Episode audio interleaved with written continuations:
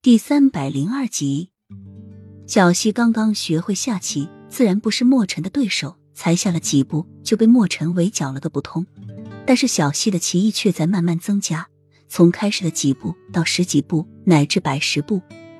墨尘露出骇然之色。太子的觉悟这是高，很快就要赶上末将了。小西露出一个笑容，眼眸却淡静如水。父皇的棋艺很棒吗？墨尘沉吟了一会儿，臣未曾看到皇上下过棋，也未跟他对过弈，实在不知皇上的棋艺如何。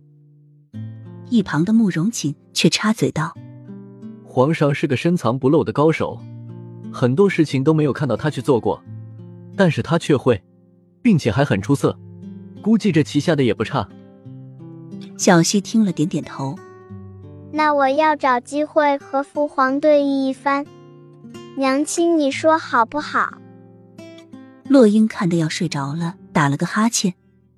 好好，过了一会儿你要去念书了吧？好好念，娘亲就不陪你了。说着就要站起，许是腿坐到凉席上太久了，一站起竟有些麻了，不听使唤，一下子就跌坐到了墨尘的怀里。玉柳赶紧将洛英扶起。洛英也是一脸愧色，陪着笑，实在不好意思，请将军莫怪。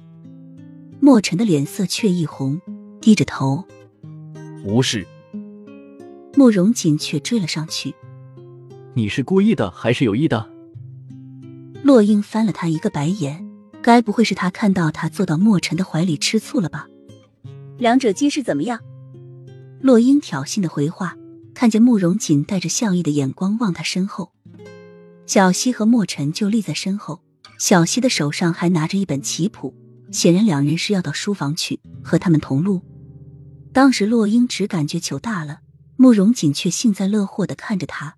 最重要的是，他那个明明很懂事的亲亲宝贝儿子，竟然还一脸疑惑，天真的问：“娘亲，坐在爹爹的怀里和师傅的怀里有什么不一样吗？”我两个都做过，都没感觉出来。洛英恨不得钻到地洞里去，脸红的都不知道成什么样。还好墨尘出来打圆场。太子殿下，我们还是去书房习字吧。李大人已经在书房酒候了。